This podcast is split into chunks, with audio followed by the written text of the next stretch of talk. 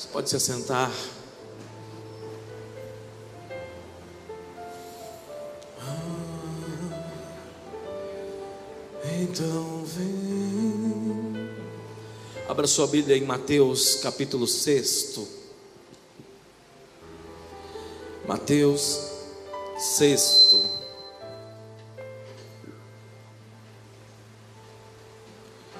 O verso nove, dez.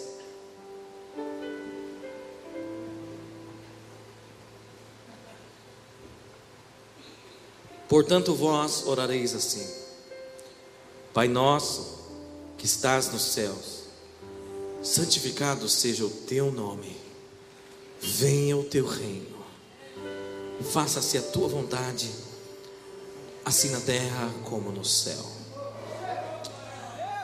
Estamos na segunda ministração da série Cultura do Reino. Quem estava na primeira? Alguém lembra do que nós falamos no primeiro? Sobre adoração.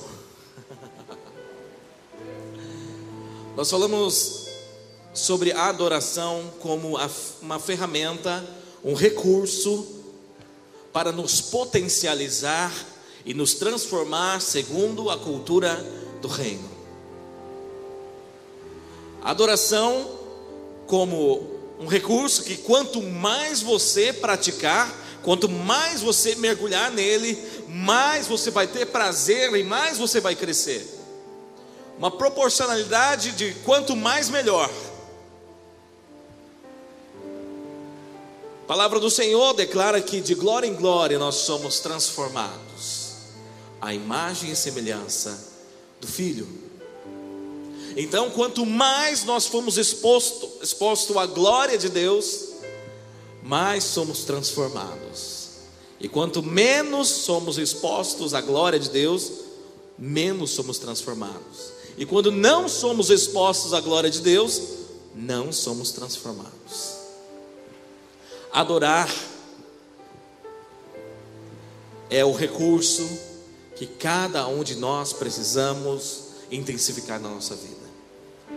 Porque a adoração ela combate alguns males, como por exemplo, nós falamos sobre o próprio pecado, Querido, se você viver a vida inteira lutando contra o pecado, quer dizer que você não foi transformado, você apenas assumiu uma postura de não querer pecar. Agora, o Filho de Deus, que é transformado à imagem e semelhança de Jesus Cristo, não tem o seu foco em não pecar, e sim agradar o coração de Deus. E por isso, quanto mais nós somos transformados à sua imagem e semelhança, através de uma vida de adoração, devoção na presença dEle, menos nós queremos pecar e menos lutas nós temos com o pecado a partir de quando somos é, irradiados pela santidade de Deus. Ler a Bíblia, por exemplo, ler a Bíblia é uma luta para você, talvez seja uma luta para todo mundo, só que quanto mais nós adoramos, mais nós somos cheios da natureza de Deus, a ponto de nós termos fome espiritual por ler a palavra, ou seja, prazer.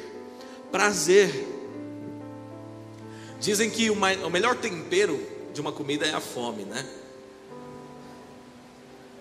Então, quanto mais você estar exposto à glória de Deus, à atmosfera da cultura do reino de Deus, mais fome você tem da palavra, ou seja, você não vai ficar se obrigando. Ah, eu tenho que ler a Bíblia, eu tenho que ler a Bíblia. Do tipo, quando você não gosta de alguma, alguma verdura, salada, e você fala, ah, eu tenho que comer isso aqui. Sua mãe põe na frente, vai ter que comer isso aqui. Vai ter que comer. Então nós precisamos encontrar esse prazer e esse prazer nós vamos só encontrar enquanto nós estamos na atmosfera da cultura do reino. É por isso que é muito importante, é muito relevante nós nos aprofundarmos nesse tema. E hoje nós vamos falar sobre o segundo ponto dessa série, Cultura do Reino.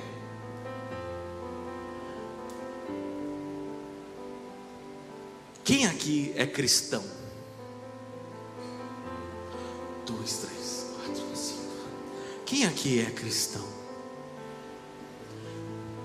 Você compreende o que te faz ser um ser humano? O que, que te faz ser um ser humano? Suas características humanas, a sua racionalidade, né, a, o seu estereótipo, o seu organismo, é diferente de qualquer outro animal. Você compreende o que te faz ser homem ou te faz ser mulher? Você compreende isso? Vamos explicar? Quer que explique? Não? Não precisa, né? Que você compreende. Por que você é mulher? Ou por que você é homem? Do sexo masculino, do sexo feminino. Você compreende o que te faz ser um brasileiro? O que, que te faz ser um brasileiro? Ter nascido nesse país. Engraçado que aqui no Brasil eu sou japonês, né? Ou japonês. E se eu for lá para o Japão, os caras vão falar, ô brasileiro. Sou brasileiro, cara. Brasileiro. País do futebol. Agora você compreende o que te faz ser um cristão? O que, que te faz ser um cristão? Se a gente distribuísse papéis e caneta aqui hoje e pedisse para você descrever duas coisas: o que é ser cristão e o que te faz ser um cristão. Muitos aqui teriam uma primeira dificuldade. Puxa, cara, eu sei que eu sou cristão. Cara, não sei, bicho. Tá, tá muito, tá muito estranha essa pergunta. E talvez ninguém perguntou isso para você: o que te faz ser um cristão? Mas depois de um tempo você tentaria responder essas perguntas, e a gente, ao ler essas perguntas, nós encontraríamos dezenas e dezenas de respostas diferentes. O que te faz ser um cristão e o que é ser cristão? Muitos aqui teriam escrito, alguns dizendo que nasceram na igreja. Ah, eu nasci cristão. Não sei, eu nasci assim. Eu cresci assim. Vou morrer assim. Gabriela. É o crente Gabriela. Eu nasci assim. Outros diriam que se tornaram cristão ao se batizarem aqui nessa igreja. Ah, me lembro do dia que eu me tornei cristão. Outros, ao fazer o curso de discipulado, não, eu fiz o curso de discipulado, são 10 lições, 12 lições, e assim eu me tornei um cristão. Outros, talvez pensariam assim: ah, um dia o pastor me chamou, eu fui para o apelo e fiz uma oração de entrega, e assim eu sou cristão. Outros diz, diriam assim: ah, eu, quando eu comecei a me firmar na igreja, deixei de ser um safado, eu comecei a firmar na igreja, que agora eu estou vindo sempre, acho que agora eu sou cristão. A notícia é que nada do que nós falamos agora tem base bíblica para dizer que você é um cristão por causa disso. Por ter nascido, por ter decidido, feito uma decisão um dia, ou por ter frequentado, ou por ter se aculturado nessa, nessa, nessa, é, nesse costume de levantar a mão, de ajoelhar, de orar, de cantar, de dizer glória a Deus e aleluia. A palavra cristão vem do grego, do original, que significa pequenos Cristo. cristãos, pequenos cristos. E sabia que essa palavra tão falada por nós, cristão, cristão, cristão, cristão, cristão, só existem três vezes na Bíblia? Nem é tanto assim. Só três vezes na Bíblia. Tem tanta, tantas outras palavras, talvez menos faladas por nós, que são mais citadas na Bíblia.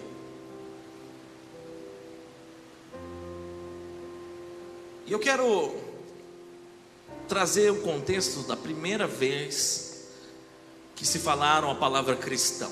Você sabe por quê? Sabe onde? Foi em Atos dos Apóstolos. Na verdade, Jesus, ao ter implantado a cultura do reino na vida dos discípulos, ter pregado o Evangelho, seus ensinamentos, como se deve orar, ter amado os excluídos, ter operado sinais, muitos milagres aconteceram. Jesus morreu na cruz e ressuscitou. Então começa a história da igreja, daqueles seguidores de Jesus, daqueles aos quais receberam a semente do reino nos seus corações, estariam aptos para reproduzir aquilo que Jesus fez na terra.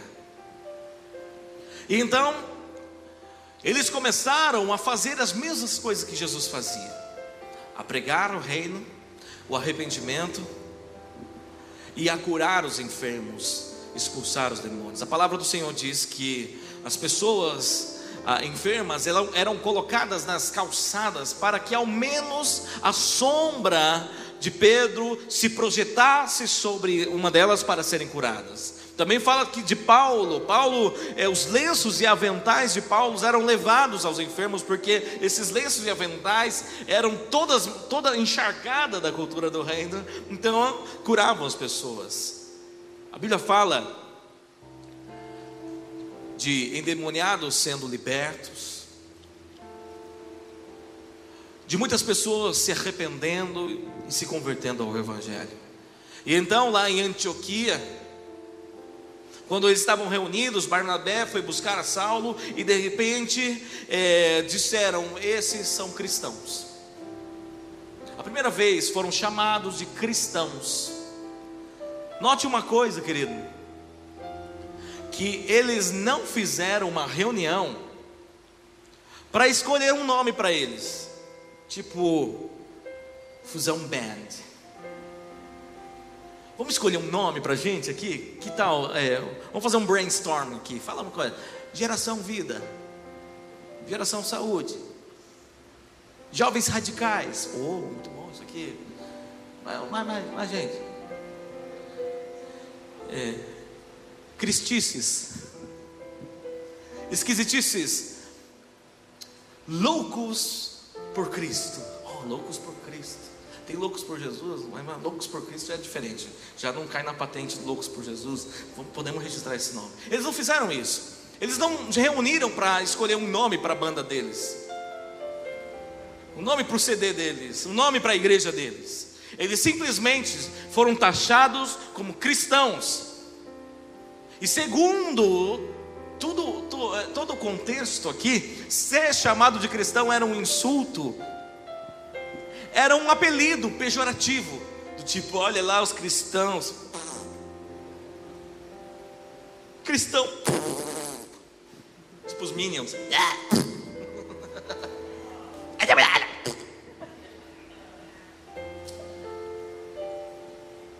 Ser chamado de cristão na época, talvez, ó, os caras chamando a gente de cristão. Eu não sou não, eu, eu só fui lá visitar, de repente oraram comigo, mas não sou cristão não. Para de falar que eu sou cristão. Era mais ou menos isso, querido. Entendendo a raiz e o contexto daquilo tudo, a gente começa a entender, querido, que muitos de nós, a nossa mentalidade, a vida que levamos como cristãos, estão totalmente desalinhadas qual a raiz dessa palavra?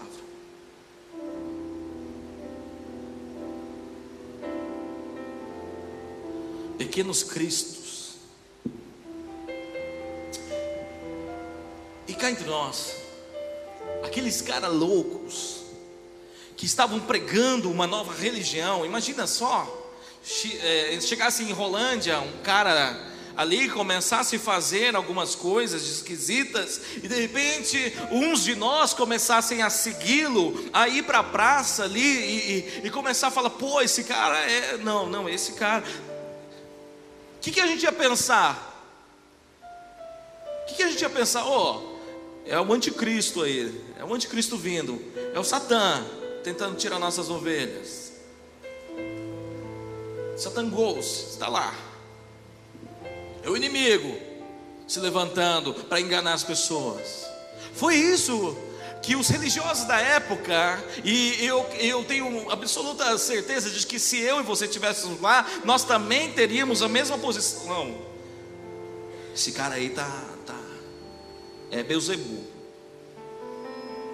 Esse cara aí veio do inferno, aí tá tentando quebrar as nossas tradições. Então, a, a, o legado que foi deixado a, esses seguidores de Jesus continuou e começou a se multiplicar muito, muito, muito, muito, muito mais. Jesus disse que aquele que crê em mim, obras como essas e obras ainda maiores fará. E eu vejo que já no começo, Pedro pregando e três mil pessoas se convertendo, são obras maiores ainda que Jesus não fez. Sombra de Pedro, os lenços e aventais de Paulo, então eles eram taxados como um, um, um tipo de seita, de, de, bruxos, de pessoas que iriam denegrir e quebrar todas as regras e iriam, iriam deturpar todo o judaísmo da época. Eles não poderiam ser chamados de outra coisa a não ser pequenos cristos, porque eles faziam as mesmas coisas que o Cristo. É tipo assim, ó. Tem muita gente que chega para mim e fala: Meu, seu filho é a sua cara. Olha o jeito dele, é igualzinho você. Né? É miniatura sua. Não tem como não falar que que não é seu filho. Não tem como falar que não é seu filho.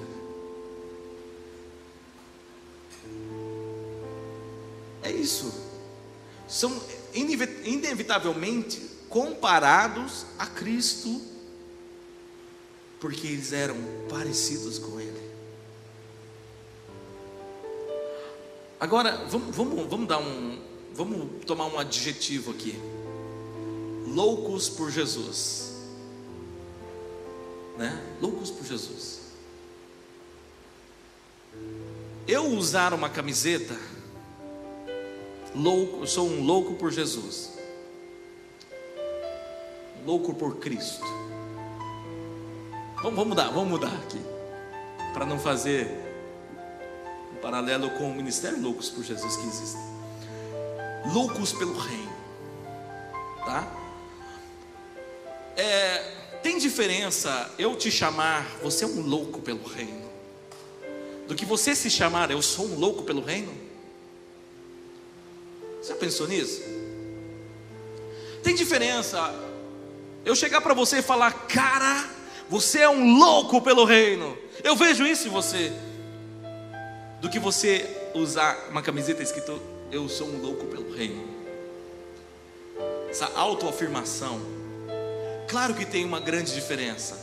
A diferença de nós nos autodenominarmos alguma coisa, de nós sermos chamados de uma coisa, é que a gente pode se autodenominar de qualquer coisa.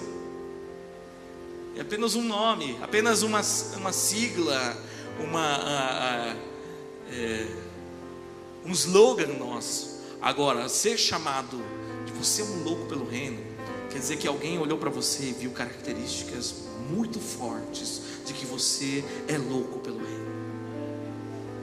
Vocês estão entendendo isso? está entendendo, cara, que se você se denomina cristão, não quer dizer nada. Alguém tem que chegar para você e falar: Cara, você se parece com Jesus. Você usar camisetas dizendo que você é cristão, isso não significa nada. Você precisa ser chamado de um louco por Cristo.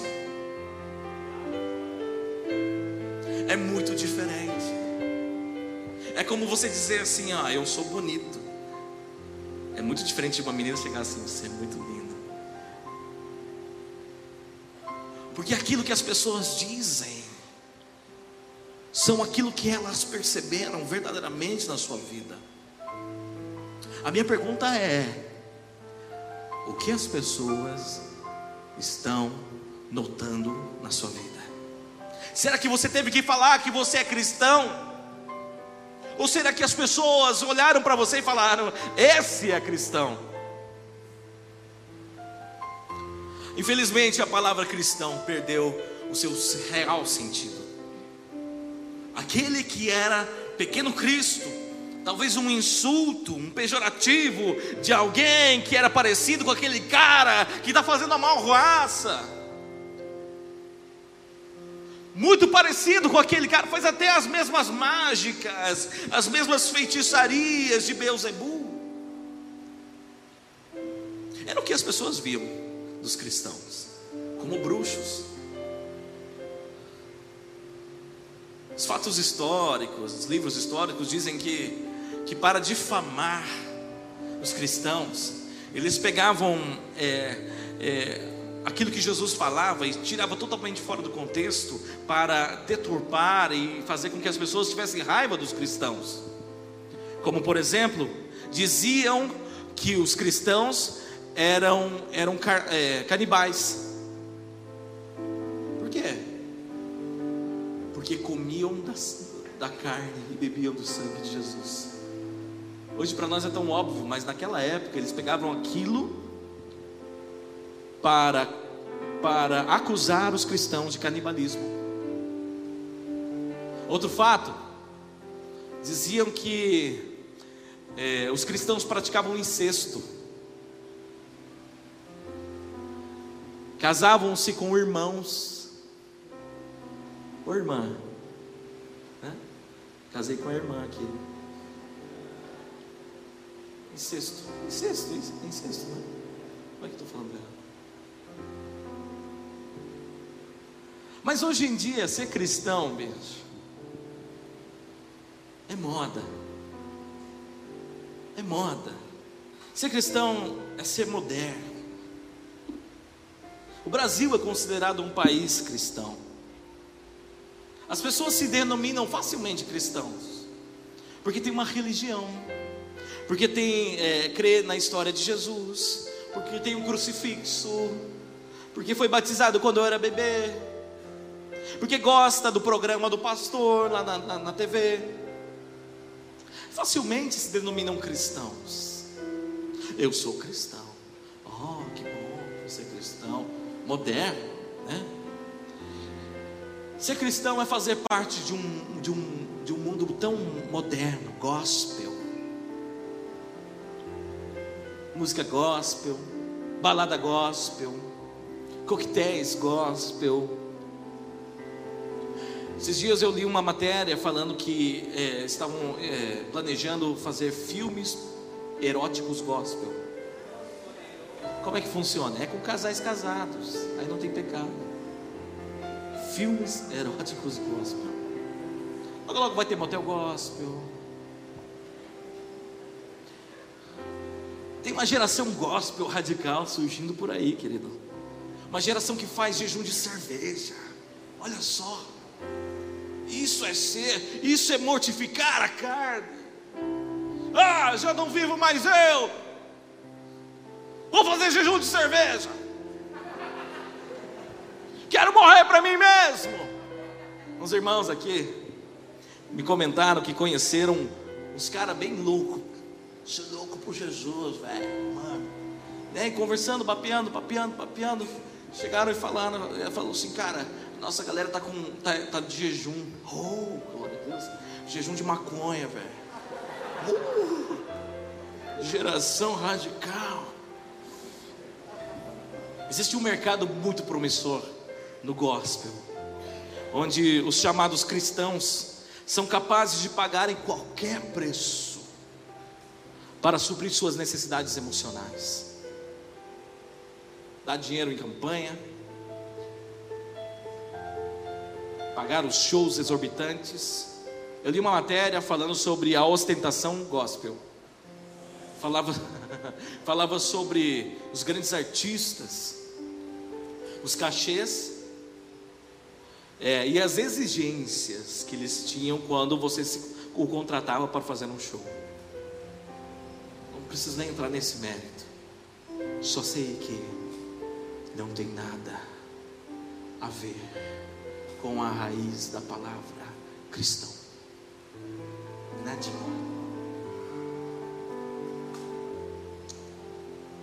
Jesus está nos chamando para restaurar o verdadeiro sentido da palavra cristão, não nos outros, não na mídia, não no mercado, não nos artistas, em mim, em você, em mim, em você.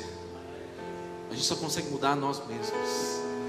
Nós só temos a, a, a, o, o livre-arbítrio e a decisão de mudar a nós mesmos. Você quer mudar o mundo, quer fazer a história, mude assim mesmo. Jesus está te chamando para restaurar esse sentido de ser cristão. Ser cristão, de ser olhado como um cristão, de não precisar se autoafirmar como um cristão, de não precisar usar é, é, a moda gospel dizendo que você é um cristão. Não estou falando que é proibido, que é pecado, que é errado. Você pode continuar usando, mas que você não precise fazer isso para que as pessoas conheçam que você é um pequeno Cristo. Eu não vejo na palavra de Deus Ele salvando uma geração de jovens para viver uma curtição. Eu não vejo na palavra Deus prometendo cumprir as, os teus sonhos, os teus desejos. Eu não vejo na palavra Deus aprovando os jovens frequentadores de uma religião vazia que não vivem, não vivem uma transformação do caráter. Estão aqui agora e depois saem para fazer as mesmas coisas que os outros que não têm Jesus fazem.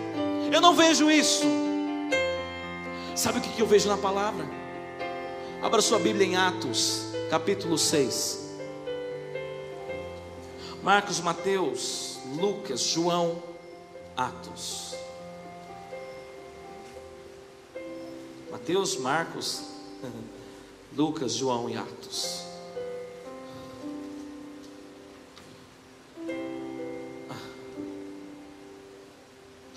Oh Deus. Atos 6, de 8 a 15. Estevão, cheio de graça e poder, fazia prodígios e grandes sinais entre os, o povo.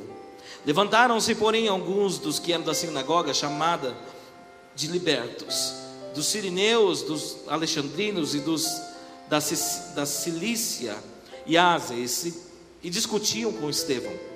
E não podiam resistir à sabedoria e ao espírito pelo qual ele falava. Então subornaram homens que lhe dissessem: Temos ouvido este homem proferir blasfêmias contra Moisés e contra Deus. Sublevaram o povo, os anciãos e os escribas, e investindo o arrebataram, levando ao sinédrio. Apresentaram testemunhas falsas que depuseram este homem não cessa de falar contra o lugar santo e contra a lei, porque o temos ouvido dizer que esse Jesus, o Nazareno, destruirá este lugar e mudará os costumes que Moisés nos deu. Todos os que estavam assentados no sinédrio, fitando os olhos em Estevão, viram seu rosto como se fosse rosto de anjo. Então, a partir do, do capítulo 7, verso 1 Estevão começa a tra trazer a sua defesa, pregando, pregando a cultura do reino de Deus. Estevão, um menino de aproximadamente 17 anos, mais novo do que muitos aqui, Ele estava brilhando como rosto de anjo, porque o Espírito estava com ele. Ele começou a pregar e a falar do Evangelho, desde Moisés, desde o começo, até chegar em Jesus. Atos 7, 54. Ouvindo eles isto, enfureciam-se no seu coração e rilhavam os dentes contra ele. Mas Estevão, cheio do Espírito Santo, fitou os olhos no céu e viu a glória de Deus e Jesus que estava à sua direita, e disse: Eis que vejo os céus abertos e o filho do homem em pé, à destra de Deus. Eles, porém, clamavam em alta voz, taparam os ouvidos e, unânimes, arremeteram contra ele e, lançando-o fora da cidade, o apedrejaram. As testemunhas deixaram suas vestes ao pé, aos pés de um jovem chamado Saulo e apedrejavam Estevão, que invocava e dizia: Senhor Jesus, recebe o meu espírito. Então, ajoelhando-se, clamou em alta voz: Senhor, não lhes imputes este pecado. Com estas palavras, adormeceu, morreu. O primeiro mártir da igreja, o primeiro jovem que morreu por causa de Jesus. Estevão, um jovem, que pelas suas mãos faziam sinais e maravilhas, que pelas suas mãos, pela sua vida, muitas almas se convertiam a, a Jesus. Não diga que você é um cristão radical, se não, você não for como Estevão. Não se compare ou não compare essa geração extravagante com Estevão só porque nós pulamos, dançamos, cantamos, fazemos trios elétricos e grandes shows e grandes movimentos, isso não quer dizer que somos cristãos.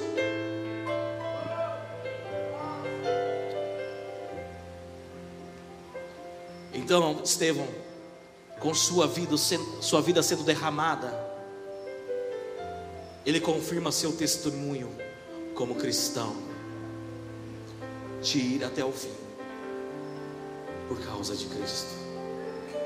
Deus está te conduzindo a viver a cultura do reino de maneira intensa, estando disposto a viver por Cristo até a morte, até se for preciso morrer, se for preciso morrer por causa do seu nome. Existe alguém disposto a isso? Existe alguém que está disposto a isso ou quer continuar se autoafirmando cristão? Jesus te comprou por alto preço e te transportou do império das trevas para o reino do Filho do seu amor e te deu poder para ser filho, para ser filho de Deus, para ser feito filho de Deus e te deu poder, autoridade para, para subjugar reinos. Para quê? Para nos chamarmos cristãos modernos, ou para que sejamos realmente chamados cristãos. Eu quero que você se coloque de pé nessa hora. Hoje é dia de você assumir uma nova postura. Escuta bem aqui, querido. O nosso desafio a partir de hoje é de não mais você se autoafirmar como cristão, mas das pessoas reconhecerem que você realmente é. Desejo de todo o teu coração, querido, a cultura do reino,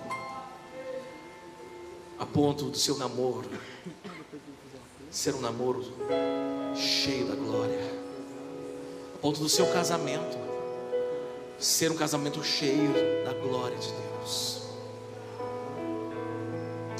Desejo de todo o seu coração que pelo menos uma vez na sua vida alguém bata nas suas costas e você ouça ela dizer: Você se parece tanto com Jesus. Almeje isso, querido. Almeje pelo menos um dia alguém falar assim: Eu quero esse Jesus que está dentro de você. Eu não quero ir para a sua igreja, eu quero esse Jesus que está dentro de você. O que, que você tem aí? Como é que você pode passar para mim? Chega de pregarmos igreja. Chega de pregarmos religião. Nós precisamos agora pregar com a nossa vida. Há uma frase de Santo Agostinho que diz: pregue, pregue o Evangelho, pregue a todas as pessoas, pregue esse Evangelho a todas as pessoas, e se preciso, fale. Você prega com a sua vida, você prega com a autoridade que está sobre você. Jesus te chama a isso, Jesus te chama. a ser cristão. Quero chamar você. Você que hoje diz eu quero ser cristão. Hoje eu entendi o que é ser cristão. Não é carregar uma placa, uma ideologia, uma bandeira, um time, um clube. Não é mudar apenas os meus hábitos, não é ter uma vida de proibicionismo, nem de exibicionismo, não é ter um estilo de vida gospel, é ser como Jesus, é ser um pedacinho de Jesus aqui na terra.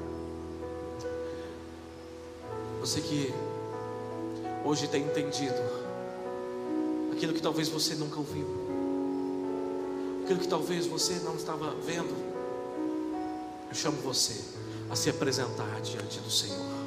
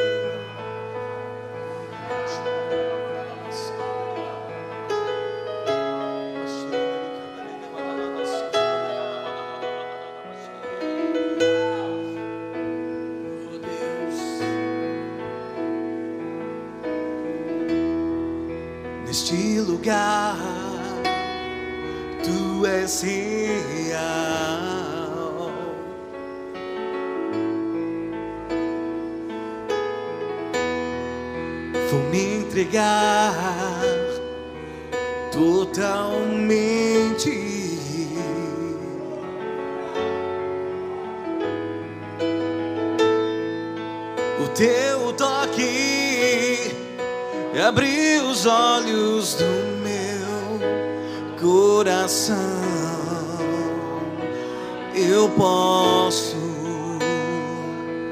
enxergar e entender se eu me humilhar diante do teu altar e sacrificar aquilo que me custar, tu inclinarás os teus.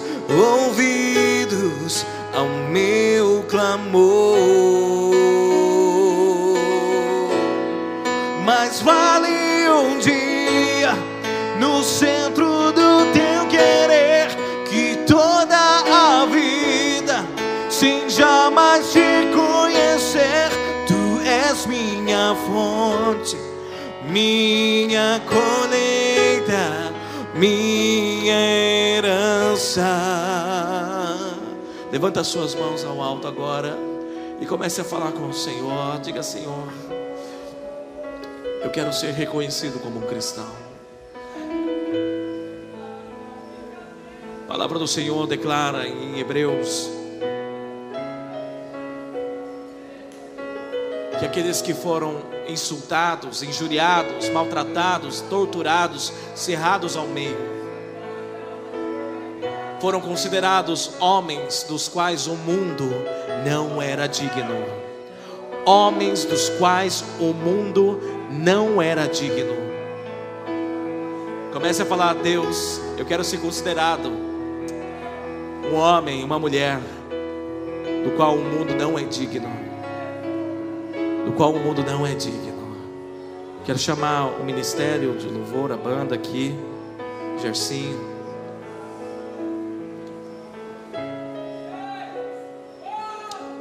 Comece a buscar a face de Deus, querido. Não espera nada em mim, nada em ninguém aqui, sendo que a responsabilidade e a, o poder de decisão está em você. Deixa.